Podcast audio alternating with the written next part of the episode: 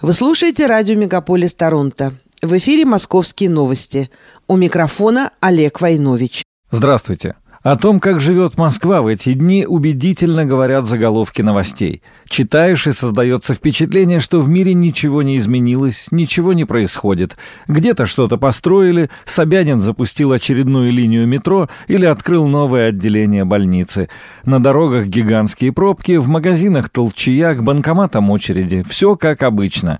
Если не знать, что пробки и толпы в торговых центрах из-за того, что москвичи носятся по всему городу, скупая бытовую технику, технику и гаджеты, товары первой необходимости и запасы еды, а также все то, что давно собирались купить, но откладывали до лучших времен.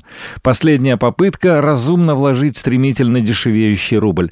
В банкоматах очень быстро заканчиваются наличные, это касается в первую очередь долларов или евро. Цены медленно ползут вверх, где-то на 10-12%, а где и на все 30%. Автомобилисты выгребают из автомагазинов запчасти и масла, потому что из-за санкций потом не будет ничего, так говорят продавцы. То же касается и материалов для ремонта квартир. В магазинах стройматериалов бесконечные очереди. Несмотря на то, что Леруа Мерлен остается в России, это ничего не меняет. Цены-то все равно будут меняться. 4 марта, в последний день работы Икеа, с полок сметали все. От постельного белья, посуды и мелочей для украшения интерьера до диванов и кресел с витрин. Полностью скупили даже салфетки. В некоторых магазинах доходило до драк покупателей между собой и с охранниками. Бензин, если и дорожает, то пока очень медленно, зато сразу на 3% выросла цена на дизельное топливо. Не то чтобы ощутимо, но заметно. Работающие в московском регионе застройщики начали массово переписывать цены на квартиры. Пересматривать стоимость жилья их вынуждают рост ключевой ставки Центробанка до 20%. Эксперты говорят, что и это не предел, а также рекордное подорожание ипотеки и ажиотажный спрос на рынке недвижимости. Только с 1 по 2 марта подорожала каждая вторая квартира московского региона. Застройщики стали активнее давать скидки, но тут же взлетела активность покупателей, и в результате дисконтов стало гораздо меньше. Тем временем власти Москвы создают комиссию по повышению устойчивости развития городской экономики в условиях санкций. Об этом сообщил Сергей Собянин. Столичный мэр обещает оперативно реагировать на меняющуюся ситуацию и поддерживать бизнес. Он заявил, что московские стройки работают в штатном режиме, стройотрасль на 95% независимо от внешнего рынка.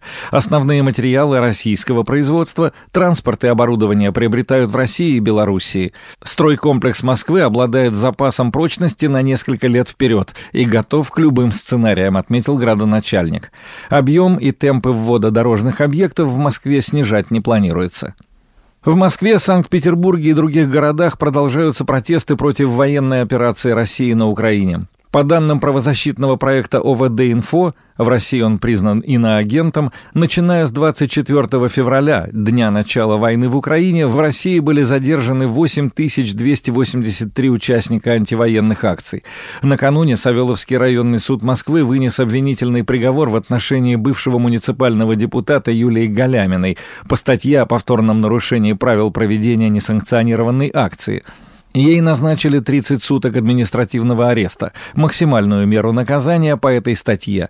Других задержанных также арестовывают на срок от 5 до 30 суток или штрафуют на крупные суммы.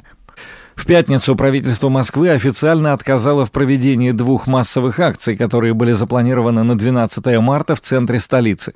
Отказ обосновали эпидемиологической обстановкой из-за коронавируса. Заявки в мэрию подали партия «Яблоко» и группа представителей националистических организаций. Уже через сутки после начала военной операции России на Украине знаменитый Карнеги Холл отменил гастроли в Нью-Йорке российского пианиста Дениса Мацуева и дирижера Валерия Гергиева. Театр Ласкала нашел замену Гергиеву. Он должен был принимать участие в опере «Пиковая дама» в начале марта. Сотрудничество с российским дирижером прекратил и Мюнхенский филармонический оркестр, а сразу вслед за этим Баварская государственная опера и Венский филармонический оркестр. Культурные санкции Санкции коснулись и российской оперной певицы Анны Нетребко. Театр Ласкала отменил ее мартовские концерты. В свою очередь, власти Московской области пригласили Гергиева и Нетребко выступить в июле на Международном фестивале искусств имени Чайковского в подмосковном Клину. В Большом театре показы оперы «Лоэнгрин» Рихарда Вагнера перенесли на осень. Вместо этого в апрельской афише появилась опера «Кармен». О том, что на исторической сцене Большого спустя почти сто лет представят премьеру оперы Вагнера, стало известно в конце февраля. Постановка стала совместной работой с Нью-Йоркским театром Метрополитен-опера и исполняться на немецком языке с субтитрами.